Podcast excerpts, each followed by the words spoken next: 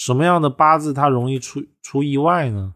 八字里面只要有刑冲克的，大部分是比较容易有磕磕碰碰，比较容易有意外的信号的。比如说，如果地支里面出现了三刑、寅申巳与丑戌未，因为寅申巳为四马地，这种呢就注定了他流年或者大运很容易再碰到驿马。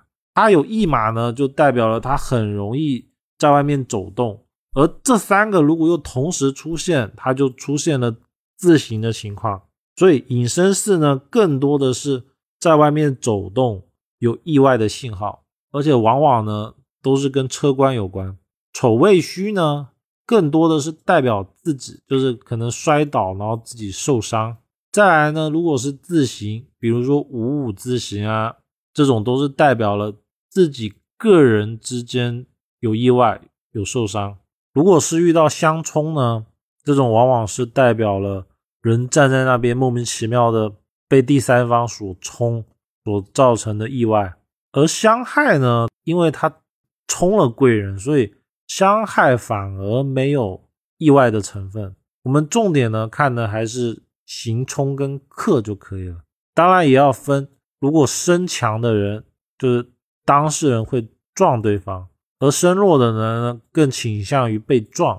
还有一种判断方法是看两边冲的，比如说子午冲，如果子旺的，然后当事人的日元看是哪个五行，往往是弱的那一边会被撞，或者是被攻击到。因为有时候他倒不是撞的问题，他可能是吵架或者是血光。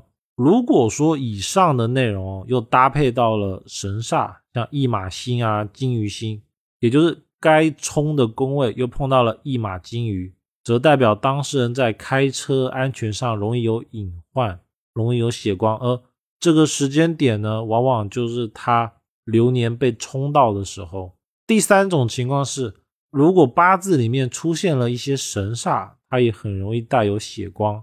比如说像八字里面有阳刃的血刃、流霞这种代表了血光的神煞，往往都是。会有外伤或者血光的出现，而我们这个时间判断呢，重点是看它所出现在的年月日时上面。年呢，往往是代表了小时候；月代表了壮年刚出社会的时候；日呢，代表了中年；时代表晚年。那血光呢，也有可能代表的是动刀的象。